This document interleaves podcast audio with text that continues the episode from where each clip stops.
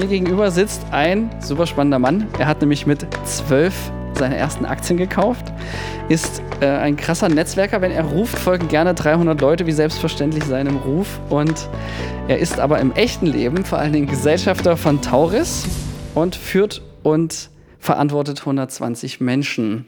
Und jetzt ist er hier. Na, Jim, Tachchen, Jim Ziegler. Ja, schön, dass ich äh, heute bei dir sein darf.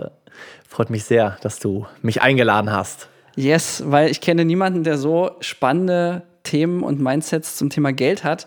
Und da man ja bekanntlich in Deutschland nicht über Geld redet, da dachte ich, komm, heute lass mal ein Tabu brechen. Heute wobei, reden wir über Geld. und bei du Rebell machst das ja als Job jeden Tag, oder? Ja, jeden Tag tatsächlich. Äh, seit jetzt mittlerweile, was sind das? Äh jetzt verrate ich fast mein Alter, mit 18 in die Bank gegangen und jetzt mit 31 immer noch in der Branche, 13 Jahre. Und für alle, die jetzt wegschalten wollen, weil Jim gerade gedroppt hat, dass er an der Bank gearbeitet hat, ich bitte euch, bleibt dran. Jim ist cooler als die Leute, die bei der Bank arbeiten.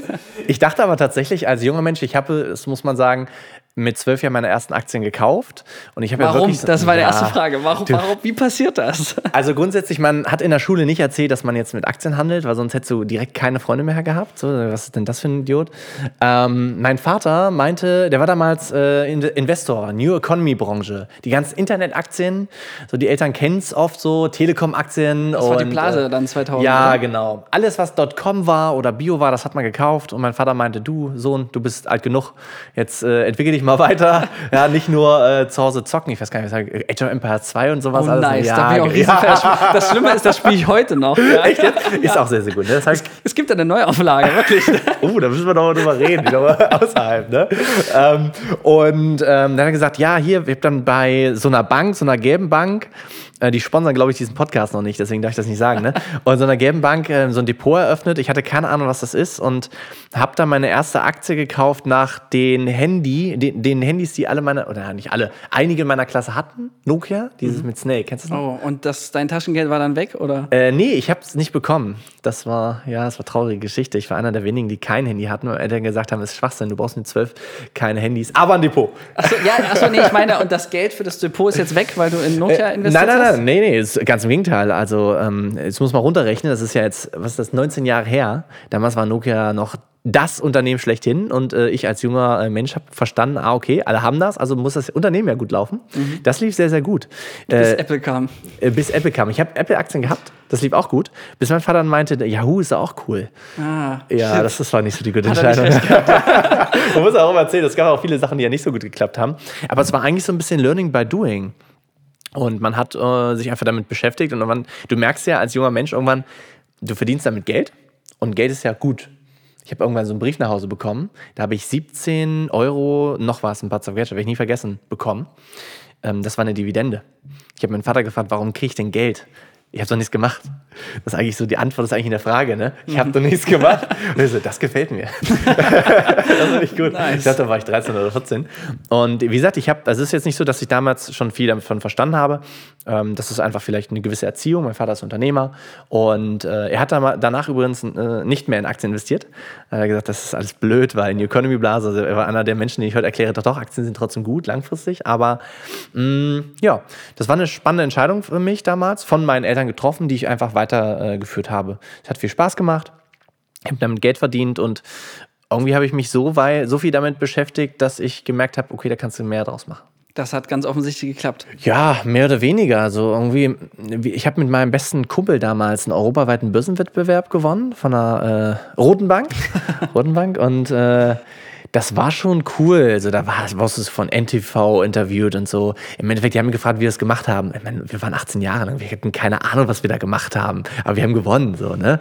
Und äh, was man sagen muss, ist erstmals in eine Landesbank gegangen und äh, ich in eine regionale Bank, eine blaue Bank. Ja, alle Farben Dann durch. Alle durch. Ja, ne? Und mein Wunsch war eigentlich so in einer Kleinstadt den Leuten zu erklären, wie das mit dem Geld funktioniert.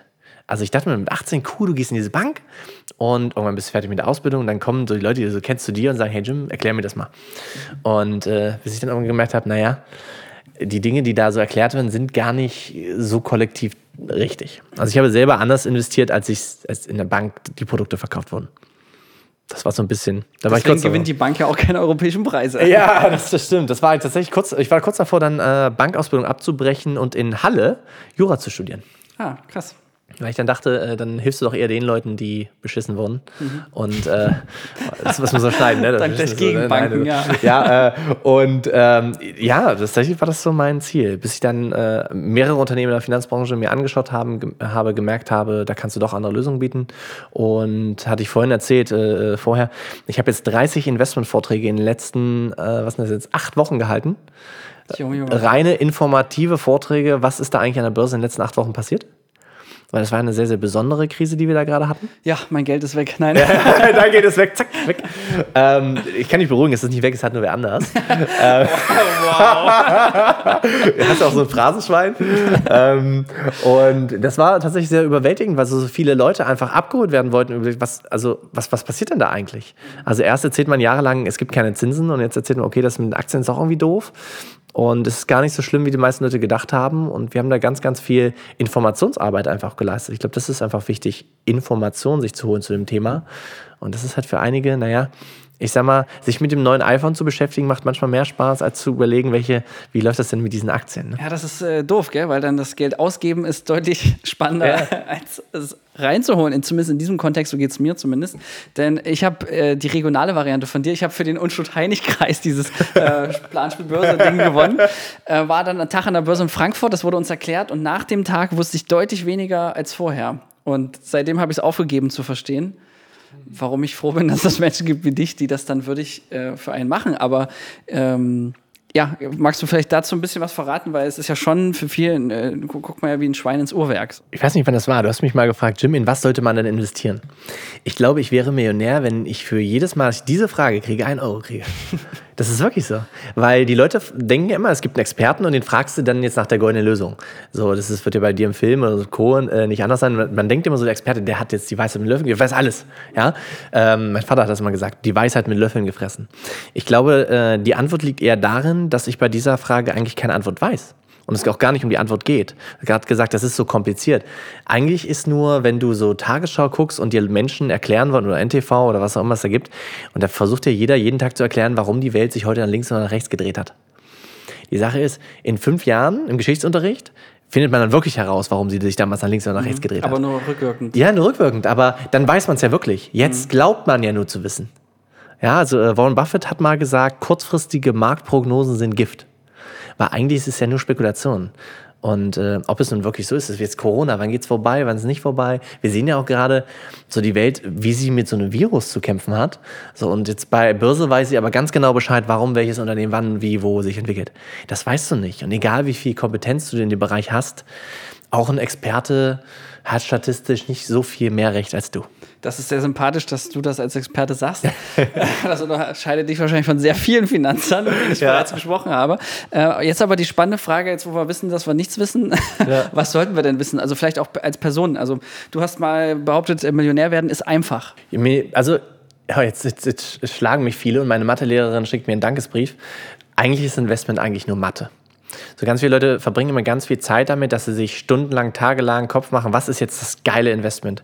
Das ist so wie, du kannst dir jetzt Bet and Win oder sowas, ah nee, darf man nicht sagen, ne? So eine App äh, äh, runterladen, wo du Fußballwetten machen kannst und darauf wetten, wer wird jetzt tadschikistanischer Meister nächstes Jahr. Ne? Jetzt weiß nicht, ob die gerade spielen, aber das ist halt, oder wer, wer hat als nächstes eine Ecke und sowas. Das ist halt dieser Glaube. Aber du willst ja dein Geld ordentlich anlegen, langfristig anlegen und dafür sorgen, dass das irgendwie funktioniert. Und es gibt einfach gewisse Renditen, die in gewissen Märkten einfach stattfinden. Kurzfristig, mittelfristig, langfristig ist es halt ein Risiko. Und wenn ich in Aktien investieren möchte, dann muss ich langfristig Zeit haben. Wenn ich keine zehn Jahre Zeit habe, dann hat das nichts mit Aktien zu tun. Das ist nicht, nicht relevant. Zumindest wenn ich einen gewissen Sicherheitsaspekt haben möchte. Und hier spielt Mathe eine unglaublich wichtige Rolle, weil Zinsen Jetzt kannst spätestens die Leute aus, die noch übrig geblieben sind ja, nach der ja, Bank, weil Mathe. Kannst, ja, ich sag, Mathe 5, Klasse 5. Es ist, es ist einfach nur, äh, wie viel kommt raus? 10.000 Euro, 4%, 8% Rendite, was auch immer. Das kann ich nochmal ganz kurz so einen raushauen. Kn ist gleich K0 mal 1 plus P hoch N. Genau, das ist die Zinseszinsformel. Jetzt muss man spätestens ausschalten. Nein, das kann man aber heutzutage ja alles mit einer scheiß App einfach auch machen. Du gibst die Zahlen ein, siehst, okay, was kommt da raus? Und das machen die Leute nicht. Also du schließt eine Versicherung ab, einen Bausparvertrag, was auch immer, aber du hast ja nie ausgerechnet, was eigentlich rauskommt, wenn du 100 Euro mal 20, 30 Jahre aus, äh, anlegst. Und die Leute gucken sich das nicht an. Es steht, steht ja eigentlich im Vertrag. Es steht ja drin, keine Ahnung, da kriegst du 5000 Euro raus. Und die Leute denken, auf 5000 Euro ist viel. Aber wenn sie sich mal 100 Euro ausrechnen auf fünf Jahre, merken sie, oh, das ist ja sogar weniger, als ich eingezahlt habe. Das klingt jetzt so banal. Aber es gibt äh, knapp 50 Millionen Lebensversicherungsverträge in Deutschland.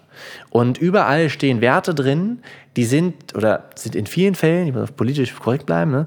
in vielen Fällen ist dieser Wert, der da drin steht, niedriger als das, was du eigentlich eingezahlt hast. Das würde den Ruf der Branche so ein bisschen erklären. Ja, der hat auch, also der Ruf ist absolut gerechtfertigt, das muss ich auch ganz klar sagen. Und äh, das ist, hatte so das, das Thema, wo du gesagt hast, das ist so kompliziert. Es wird ja kompliziert gemacht, dass einige Produkte einfach einfach in einer Art und Weise gemacht und man sagt, wozu? Es ergibt keinen Sinn. Das ist eine Intransparenz, die ist auch einfach nicht notwendig. Und, ähm, Aber verkauft sich wahrscheinlich besser. Ja, es ist, man verkauft sie am besten, wenn es der Kunde nicht versteht. Ne? Nach dem Motto Angst und Co. Versicherungsbranche ist Deutschland sehr, sehr stark. Ähm, das ist einfach ein wichtiger Aspekt. Ich glaube, was viele Menschen aber auch äh, greifen müssen, ist, dass man nicht so auf Werbung reinfallen sollte. Also es das heißt oft, dieses Produkt, das hat auch jeder also kauft man es. Und ähm, es gibt so viele Werbungen zu Krediten, die dir dafür sorgen sollen, dass du konsumieren sollst. Grundsätzlich wirst du vermögend, oder vielleicht mal anders gesagt, man sagt immer ganz gerne, reiche Menschen investieren erst und dann konsumieren sie. Und arme Menschen konsumieren erst und dann investieren sie. Das Problem ist, wenn du erst konsumierst, ähm, ich glaube, Konsum richtet sich auch immer so ein bisschen nach unserem Einkommen. Und ich weiß nicht, wie es dir geht, aber es gibt immer irgendwas Geiles, was man kaufen kann, oder? Koks und Nutten zum Beispiel. ja, genau. Ich wollte nicht sagen, genau, ja. Aber das ist nicht so nachhaltig, das Invest. Ja, aber ich war jetzt letztens in so einem äh, Laden, wo es Musikanlagen gab, weil die hatten Neueröffnungen. Ich dachte, gut, hat, hat zur Zeit, Corona ist lange nicht mehr in so einem Laden gewesen. Mhm. Und da war eine Anlage, die hat äh, 3000 Euro gekostet. Die war mega geil. Ich brauch sowas nicht, ne? Aber ich, war, ich hatte wirklich so einen kurzen Kaufimpuls. Ich so, oh geil, brauchst du. Und dann habe ich zu Hause meiner äh, äh, Ehefrau erzählt. Sie so, ja, und wozu brauchst du das? Ich so, Gut, dass ich dir sage. Ich brauch's nicht. Ich brauche es einfach nicht. Das ist genauso wie so, so neue iPhone. Ich habe jetzt überlegt, ob ich ein neues iPhone kaufe. Warum? Weil ich diese neue Kamera, die ist ja noch cooler. Mhm. Aber ich brauche es nicht. Ich mache keine Fotos oder ganz wenig Fotos. Aber du hast diesen Kaufimpuls und du willst immer irgendwas kaufen, das neueste, dickeste Auto. Aber sobald du es hast, es dauert so vier Wochen und es, du hast, es ist halt normal. Mhm. Und das ist das Problem an Konsum. Es bringt dir nur kurzfristig eine Befriedigung wir hat das vorhin äh, mit dem Ü-Ei erzählt. Wie gesagt, es gibt ja diese Studie mit den Kindern, die äh, ein Ü-Ei bekommen haben. Also die Studie hat nichts mit Ü-Ei zu tun, aber äh, Ü-Ei hat das einfach mal kopiert und gesagt, das nehmen wir auch mal für die Werbung und äh, geben so einem Kind ein Ü-Ei, machen eine geile Musik hinter und sagen, wenn du das eine halbe Stunde nicht isst, kriegst du ein zweites. Und das ist ja Konsum. Dass ich kurzfristig sage Nein und langfristig dadurch ein großes Jahr bekomme. Das ist ja eigentlich vermögend werden, auf Konsum zu verzichten. Natürlich ist vermögend werden, wenn du das, diese, das auch schlecht investierst, ist auch blöd. Mhm. Aber ich glaube, die erste Regel ist erstmal überhaupt, jeden Euro, den du blöd ausgibst, vielleicht mal in so eine Zinseszinsformel mal bei, ich empfehle immer zinsenberechnen.de, mal einzugeben, zu überlegen, was aus so einem Euro eigentlich mal werden kann. Das mag jetzt immer so ein bisschen kleinkariert sein. Ich habe einen, haben, ich hab einen Gesellschafterkollegen, der äh, rechnet immer vor, was man an Vermögen aufbaut, wenn man kein Coffee to go macht und sich keinen Gillette-Rasierer kauft. Die Sache ist, wir lachen auch mal drüber, ist ganz witzig, macht das sehr, sehr sympathisch. Aber er hat recht. er hat einfach recht. Das ist Sparen. Und da kommt mal wieder Mathe zum Einsatz. Äh, einfach nur sparen, ist das die Lösung? Also quasi nur über Reichenbach kommt man nach, nee, nur über Sparhausen kommt man nach Reichenbach? Also ich kann dir sagen, ich habe ja viele Kunden. Witzigerweise sind meine vermögendsten Kunden Ingenieure. Und äh, ich Weil weiß die nicht, Mathe warum. studiert haben. Ja, das, das ist ganz spannend, aber die konsumieren anders. Nicht, nicht alle, ne? es gibt ganz andere Beispiele noch. Aber das ist ganz spannend oft, dass sie, dass sie einfach prozentual von ihrem Vermögen, sagen viele, natürlich verdient Ingenieur viel, ja klar, aber die achten ganz anders oft auch auf ihre Fixkosten. Und dort bleibt natürlich viel hängen. Aber ganz oft erlebe ich, dass die ihr Geld aber trotzdem unfassbar schlecht investieren. Aber auch oft aus dem fehlenden Vertrauen der Branche gegenüber, weil sie nicht die richtigen Produkte kennen oder was auch immer, sich nicht auskennen. Und ähm, aber wenn du schlecht sparst, das ist ja der typische Deutsche, der spart tatsächlich im Schnitt sehr schlecht. Aber trotzdem ist der Deutsche der sparsamste und vermögendste auf der Welt. Warum? Wenn du in, in die USA guckst, dort legen die Leute unfassbar gut an, tatsächlich im Vergleich zu uns. Und ähm, aber trotzdem, wenn man das jetzt, oh jetzt wird es wieder kurz kompliziert, zwei Kurven nimmt, ja, die eine Kurve ist, wie viel äh, spart der Deutsche an Vermögen und wie legt er es an und wie legt der äh, US-Amerikaner es an. Die Kurve läuft relativ gleich, obwohl der US-Amerikaner teilweise viermal so viel Rendite macht. Warum? Weil der US-Amerikaner einfach viel weniger spart. Das heißt, dadurch, dass wir als Deutsche so sparsam sind, überholen wir die schlechte Geldanlage, äh, die, die gute Geldanlage der US-Amerikaner. Jetzt stell dir mal vor, wir würden gut anlegen, ne? Ja, oder wir sind Ami-Deutscher. Ja, das wäre natürlich die, die Fusion schlechthin. Das ja, das wäre Lollywood sozusagen. Weil es ist ein anderer, äh, anderes Verhalten zu Geld. Ich, ich habe gerade einen Artikel gelesen, wie es den US-Amerikanern eigentlich gerade bei Corona geht. Das ist der Wahnsinn. Also das, du, das sind Menschen, die sind teilweise Tagelöhner. Das kann man sich in Deutschland gar nicht vorstellen. Du, die landen von heute auf morgen auf der Straße. So Krankenversicherung und Co. Das ist so ein Riesenthema. Aber werden die nicht eh wöchentlich bezahlt sonst, unabhängig von äh, der Krise? Äh, ja, klar, aber wenn du jetzt. Aber das ist ja schon ein Riesending. Ich meine, wir werden monateweise bezahlt. Das ist ja schon mal ein Viertel der Zeit. Äh, ja, aber, aber, aber, tatsächlich auch Versicherungsthemen eine ganz andere. Du kriegst hier Arbeitslosengeld ja in, in monatelang. Dort ist es, wenn du Privileg, kriegst teilweise drei Monate lang in, äh, in Florida, ist glaube ich Florida, ähm, drei Monate 275 Dollar die Woche. So, das sind nochmal ganz andere äh, äh, Lebenshaltungskosten. Das ist ein Riesenthema. Und dadurch denkst du natürlich auch nochmal anders, auch in deiner Geldanlage, so da, wenn du überhaupt Geld anlegen kannst, ist ein anderes Thema, aber das macht es natürlich schon irgendwo aus. Das ist auch eine Bewusstseinsfrage. Bei uns in Deutschland geht es ja in der Sicherheitsaspekt gut und deswegen hast du auch nicht so den Druck, das wenige Geld, was du dann hast, vielleicht gut anlegen zu können, weil du natürlich auch mit, weiß nicht, mit einem Sparbuch ja trotzdem Vermögen aufbaust und sagst, okay, gut, reicht auch. Ne? Aber wenn man sich mal äh, Gedanken macht, wenn man 7, 8 Prozent Rendite bekommt, was man dann eigentlich hätte, da sieht man, jeder kann Millionär werden. 309,23 Euro, 40 Jahre. Also jeden Monat, dann meinst du? Jeden Monat 309 Euro, ja. 309 Euro 40 Jahre. Mhm.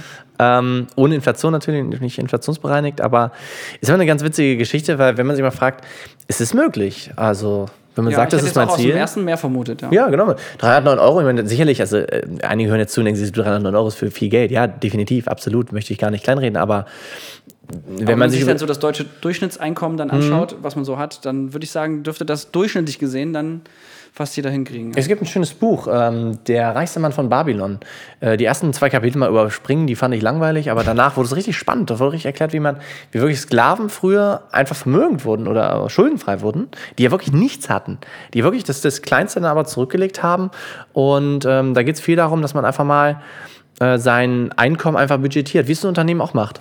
Das habe ich auch gedacht, als du gerade erzählt hast, mit den, man gibt das Geld dann wieder aus, wie mit dem neuen iPhone. Mhm. Und äh, in der Tat, wir hatten am Unternehmen bei uns zum Beispiel die große Diskussion, kaufen wir jetzt die neue 70.000 Euro Kamera oder nicht? So, das ist die, die beste Kamera der Welt. So, mhm. und dann, na, hier. Ähm, und jetzt ist es natürlich so, dass wir dann ewig auch in unserer internen Gesellschafterrunde diskutieren mussten, über wie viele Jahre rechnet sich das, welche Einnahmen stehen hinter dieser Investition. Und ja. ähm, weil du vorhin nämlich Kamera gesagt hast wegen iPhone.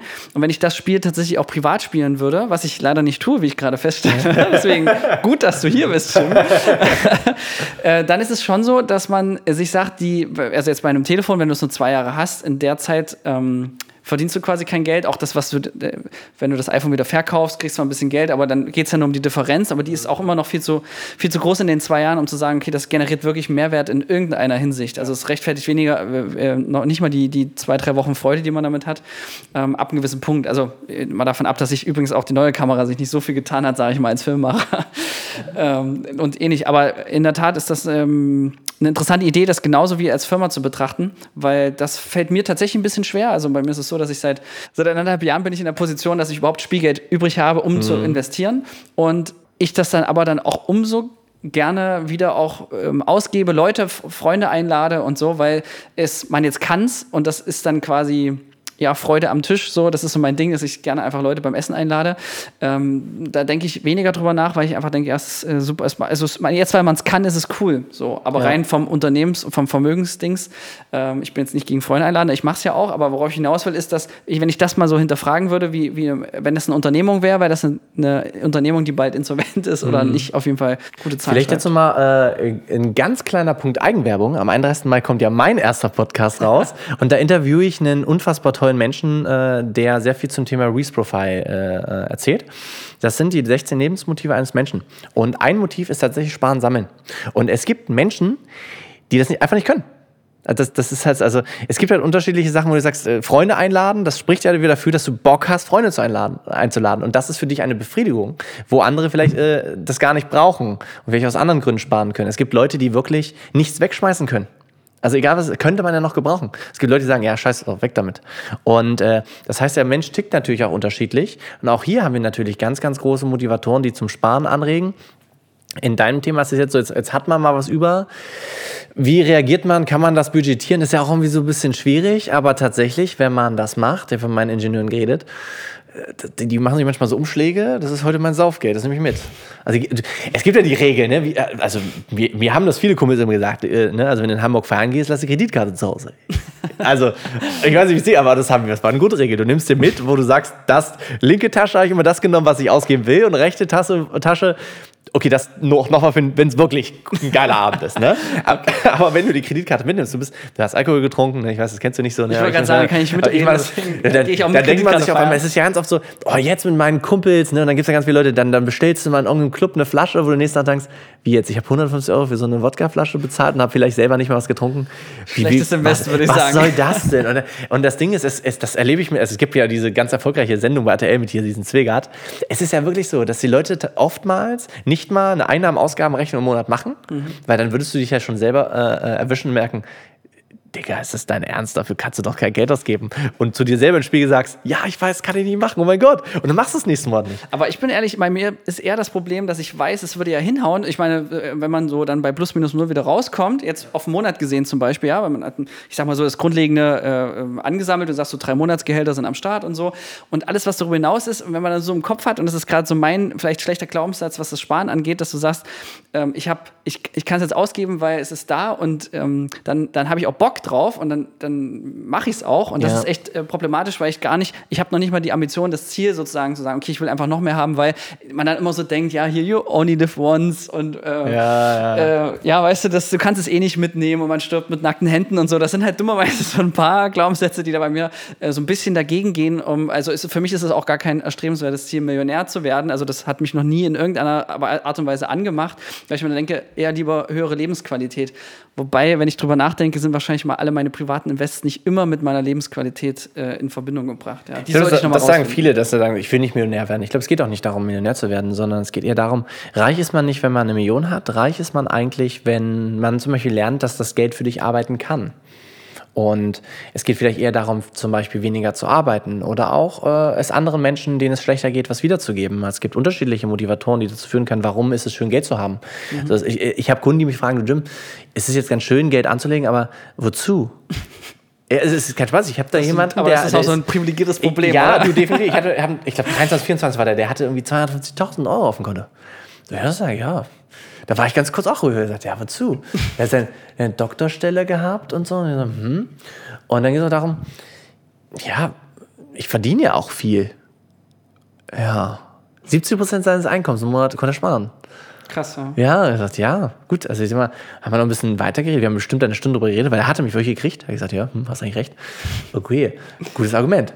Aber am Endeffekt startet es ihm ja auch trotzdem nicht, wenn es mehr wird. Da habe ich gesagt, ja gut, okay. Wenn du es aber am Ende vererbst, Menschen schenkst und dann auf einmal hat er gesagt, ja, das ist ja total geil. Und äh, der spendet jetzt jedes Jahr ganz viel. Und äh, ist ja geil. Also du, wenn du, wenn du das gut anlegst, äh, dann kannst du ja mehr spenden und es vielleicht dann wieder denen geben, die was einfach davon haben. Weil jemand anders kauft ja die Aktien. Also das ist jetzt nicht so, dass die Gewinne jetzt in, in die äh, ne, Hilfsorganisation fließen. Also, aber du kannst sie dahin fließen lassen. Und also ich muss sagen, dass ich äh, auch unternehmerisch immer sehr, sehr gerne viel zurückgebe, auch in den Bereichen. Und das ist ja irgendwo auch ein Ziel sein kann, aber halt auch einfach unterschiedlich ist. Ne? Aber das finde ich cool. Das heißt, dass man sagt, okay, man möchte mehr das Geld der Welt lenken, indem man seine Überschüsse dann investiert. In die Welt dreht sich ja, ne? Du drehst dich eh mit. Die Frage ist, wie, wie, wie, wie, nimmst du davon dann auch mit? Und du kannst natürlich sagen, ja, interessiert mich nicht, pack alles auf mein Sparbuch, wo es nichts bringt. Oder das ist die Sache, wer verdient dann? Äh, die Bank. Also ich kann ja ausrechnen, was ein Deckungsbeitrag einer Bank ist. Aktuell haben die natürlich nicht so viel Spaß, aber als ja. ich eine Ausbildung gemacht hatte, haben wir auf dem Sparbuch 0,5 Prozent bezahlt und hatten selber einen Deckungsbeitrag von 4,6. Die Differenz war Bankgewinn. Äh, so, wo ich so sage, uh, das waren Menschen, die da Sparbücher hatten, wo ich sage, denen wurde jetzt nicht erklärt, dass das eigentlich Quatsch ist. äh, ja, das ist vielleicht das viel größere Problem. Teilweise auch Menschen, die gar nicht wissen, dass du eine Inflation damals von 2% hattest, 2,1 war es, glaube ich, damals, was einfach als Minus gilt. Das musst du halt ins Minus rechnen und das wissen sie gar nicht. Ich habe ja mal von so einer Dame dann Kaffee und Blumen geschenkt bekommen, weil, wir, weil sie ihr Geld geschenkt haben. Aber so ist es gar nicht. Das, das ist einfach. Das ist weniger ja, als vorher. Also ich muss jetzt, also man muss jetzt nicht seine Oma belehren, so, ne? Das ist, ich glaube, aber die Generation darunter, so meine Eltern und auch wir, das ist einfach ein, einfach scheiße, das muss man einfach sogar sagen, sich nicht damit zu beschäftigen. Und selbst wenn man sich vielleicht mal einen Monat in seinem Leben mal wirklich mal sagt, komm, ich, ja, komm, dieses Monat ist mal mein äh, Finanzen, muss man zumindest mal ein bisschen was wissen, äh, Monat.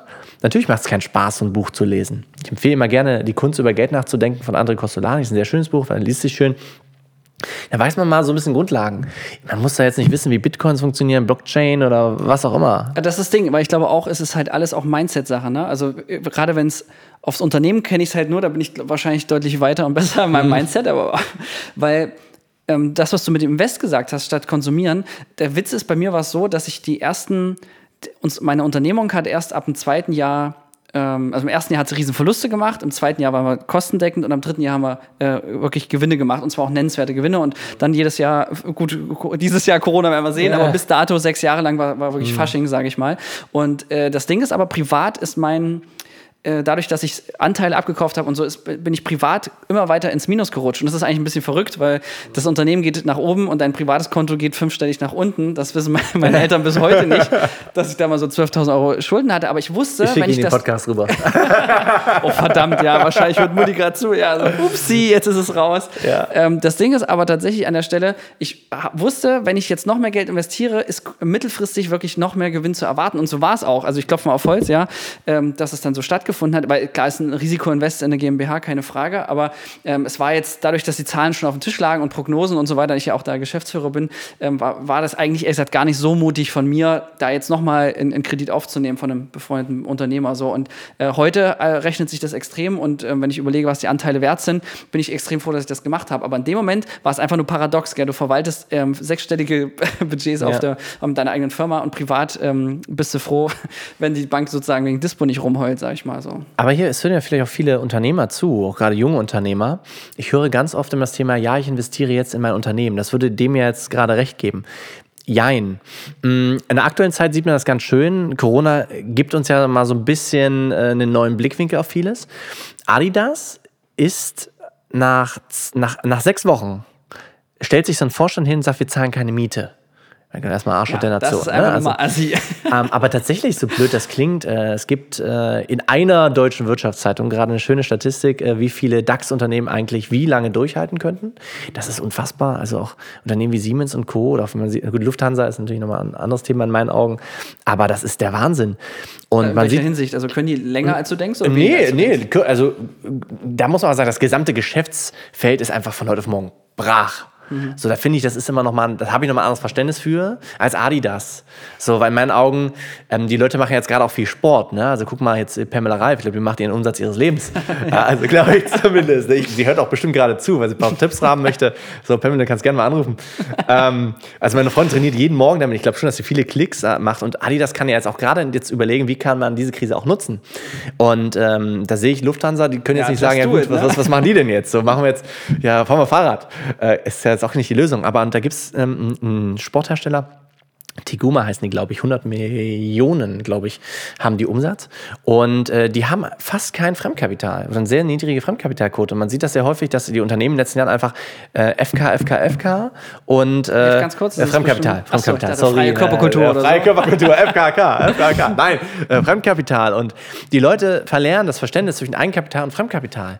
Fremdkapital ist der Hebel, ja, du investierst alles in dein Unternehmen und äh, du hast ja, das ist ja, das ist wie in einer jungen Liebe. Du bist frisch verliebt verliebt und sagst, na klar läuft das, das kann gar nicht kaputt gehen. So, ich bin frisch verheiratet, natürlich bin ich glücklich. So, aber also richtig frisches Stimmt, Ja, richtig frisch, ja. ne? Paar nee, morgen ist eine Woche. Morgen ist eine Woche, ja. Junge, Junge. Läuft noch gut, ja. Wir sind glücklich und, aber, man, aber trotzdem, es ist doch logisch, dass wenn wir 15 Jahre weiter gucken, dass es Momente gibt, wo man sagt, wo man zweifelt, wo es Probleme gibt und das ist doch in jedem Unternehmen so. Mhm. Und es, es ist halt einfach nicht clever, einfach zu sagen, es läuft gerade, also investieren wir. So ist äh, die Finanzkrise entstanden, die Immobilienkrise, weil alle gedacht haben, na gut, Immobilienpreise steigen, also kaufen wir. Aber es ist doch eigentlich jetzt rückblickend logisch, dass irgendwann auch mal ein Problem entsteht. Also auch, auch, auch in Deutschland Immobilienpreise steigen überall. Aber es ist doch logisch, dass, dass wenn die Mieten nicht mitsteigen, dass dort irgendwann ein Problem stattfindet. Also ihr guckt mal in Leipzig, wie viele Buden hier leer stehen, mhm. weil es gibt einfach nicht die Menschen, die das Einkommen mitbringen, dass sie sich da so eine, ne, ich bin ja gerade bei Flo zu Hause, das sieht ja der Wahnsinn aus hier. Wie kann man sich denn das leisten? Ne?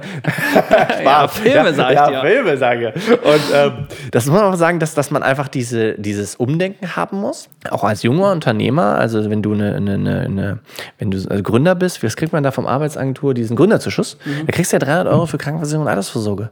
Nutzt die bitte auch für Krankenversicherung und Altersvorsorge. Also so blöd es klingt, aber es ist einfach nicht clever zu sagen, ja, das mache ich dann, wenn es läuft. Aber das finde ich äh, schön, das von dir zu hören, weil ähm, ich ja gerade so Leute kenne, die zu lange BWL studiert haben, die sagen, ja, äh, bei den Zinssatz, du musst mit Fremdkapital und unbedingt, äh, du wärst doof, wenn du es nicht machst und so und über den Zinssatz holst du alles wieder rein. Aber das Ding ist, auch jetzt in, in der Krise bin ich so froh, dass wir zu 100% Eigenkapital haben in unserer Unternehmung und mit einem Puffer, wo ich sage, ähm, wenn es jetzt schlecht läuft, können wir immer noch hier diese KfW-Kredite mhm. und so mhm. weiter. Ähm, das ist nice to have so, aber es ist äh, noch viel geiler, wenn du erstmal lange ohne auch auskommst. Und da war ich erst, da ist mir erstmal richtig klar geworden, dass diese super konservative deutsche Denkweise vielleicht an der Stelle dann ja. wirklich zu tragen kommt, weil ehrlich gesagt, was interessieren mich die nächsten zwei, drei Jahre? Mich interessieren die nächsten 20, 30 Jahre, so privat und auch als Unternehmen, so was das Finanzielle angeht. Also jetzt ein bisschen in die Zukunft zu gucken, ne? Also jetzt die Börse steigt ja gerade wieder, jetzt äh, viele feiern sich, ja, seht, habt ihr ja gesagt, äh, Moment. Die Zinsen gerade quasi null. Äh, sag mir mal eine Alternative zu Aktien. Ja, und nein, nicht Bausparvertrag. ähm, wo soll denn das Geld hin? Das heißt, dass die Aktien steigen, was ist eigentlich logisch. Und ähm, man muss eher mal nach 2021 gucken, Mitte oder Ende 2021, wenn wir vielleicht gar nicht mehr von Corona reden. Dann geht doch das Firmensterben erst los. Also die Firmen, die jetzt äh, äh Hilfen kriegen, die, die sind erstmal gerettet. Die Sache ist aber, du musst jetzt ja, aber, es ist, ja, es ist, nehmen wir mal an, keine Ahnung, nehmen wir mal, du hast 100.000 und hast jetzt, musst jetzt 1.000 Euro im Monat mehr zurückzahlen. Diese 1.000 Euro musst du ja verdienen. Und also vom Gewinn und nicht vom Ja, Umsatz, genau. Ja. Du, musst, du musst ja reinkommen. Deswegen sagen auch viele Gastronomen, also mit denen ich viel rede, sagen, ja, Jim, du Hilfen sind ja super, aber also meine Marge ist ja so schon so, dass ich bin vielleicht einfach nur Gastronom, weil es mir das Spaß macht. Ich werde da nicht reich. Also, weil viele immer sagen, und wir haben auch drüber geredet, ne? Drei Monate Rücklage musst du doch haben als Unternehmer. Ja, aber es gibt halt auch Unternehmer, die das jetzt nicht machen, weil sie einen Weltkonzern aufbauen wollen, sondern einfach das Kaffee um die Ecke haben wollen. Und er sagt wo soll ich denn drei Rücklagen, Monatsrücklagen hernehmen? Das geht nicht. Und jetzt, jetzt hole ich mir die aber über einen Kredit. Das wird spannend. So, und da freue ich mich, oder nicht, freue ich, mich, ja, das ist so negativ, nein, nein. Sondern eher, da frage ich mich, wie der Staat das lösen will, weil da werden wir Unternehmenssterben haben und äh, das muss sich hier und jeder junge Unternehmer einfach mitnehmen. Naja, das heißt ja die Kurve flach halten, ne? Die sterben ja. halt jetzt nicht sofort, sondern dann erst so nach und nach. Ja, das stimmt. Aber es ist auch wieder gut, ne? Also hier dieser, äh, wie heißt denn der? Oh, wie heißt der? Wie komm, ich komme, der ist auch ganz bekannt. Der ist bei Höhle des Löwen, der mit der Brille. Äh, Frank Thien. Ja, genau. Ich finde ihn super. Hat ein tolles Interview auch gehalten. Ähm, in meinen Augen manchmal auch ein bisschen viel Politik mit drin, ein bisschen zu viel Gequatsche, aber ich finde ihn schon cool, weil der stellt sich ja hin und sagt, ja, Leute, jetzt geht halt auch mal das pleite, was vielleicht auch mal pleite gehen muss. Und äh, also, ich, wie viele Leute haben jetzt mal so ein Zoom-Konto? Ja, und, und also wie viel Digitalisierung findet jetzt gerade statt? Ja, und, ich, äh, würde, ich wette immer noch zu wenig. Ja, immer noch zu wenig, aber man muss ja sagen, also Deutschland ruht sich immer noch auf den Erfolg des äh, Anfang des, des 20. Jahrhunderts aus, so, ne? Mhm. Maschinenbau ja, und Co. Also wir brauchen jetzt mal, also Deutschland hat tatsächlich unfassbar gute Wissenschaftler, aber weißt du, wo die Startups mit ihrem Wissen gegründet werden? Nicht in Deutschland. Mhm. So, weil wir nicht das Risiko eingehen. Jetzt, jetzt künstliche Intelligenz, wir sind tatsächlich äh, an den Unis richtig, richtig krass unterwegs. Aber jetzt nennen wir mal die geilen Unternehmen in Deutschland, die in dem Bereich unterwegs sind. Da wird es dann spannend die sind eher nicht hier. Und äh, das ist, glaube ich, der Auftrag, den wir jetzt einfach auch mitnehmen müssen, daraus neue Unternehmen zu entwickeln. Ein schönes Schlusswort. Äh, super spannend. Jim, ich würde mit dir gerne noch äh, eine weitere Stunde quatschen. aber nicht hier. das machen wir, würde sagen, beim Weinchen, aber du trinkst ja nie du mit. Du weißt, Zeit ist Geld. Ja, wir müssen uns ja, ranhalten. Ja. Zeit ist Geld, genau. Auch die von unseren Zuhörern. das stimmt. Ja. Hat mir viel Spaß gemacht. Mir auch. Vielen, vielen Dank. Ich bin mir sicher, wir hören uns nicht zum letzten Mal, ja. Vielleicht äh, dann in deinem Podcast. Ja, ja kleiner Querverweis. Wie heißt dein Podcast? Äh, Open Your Mind, dein Perspektivenwechsel. Und äh, natürlich stehst du da auch ganz, ganz oben drauf. Aber ich wollte, ich dachte mir, ich lass mir erstmal deinen Podcast machen, dann komme ich nicht schon mal um die Ecke.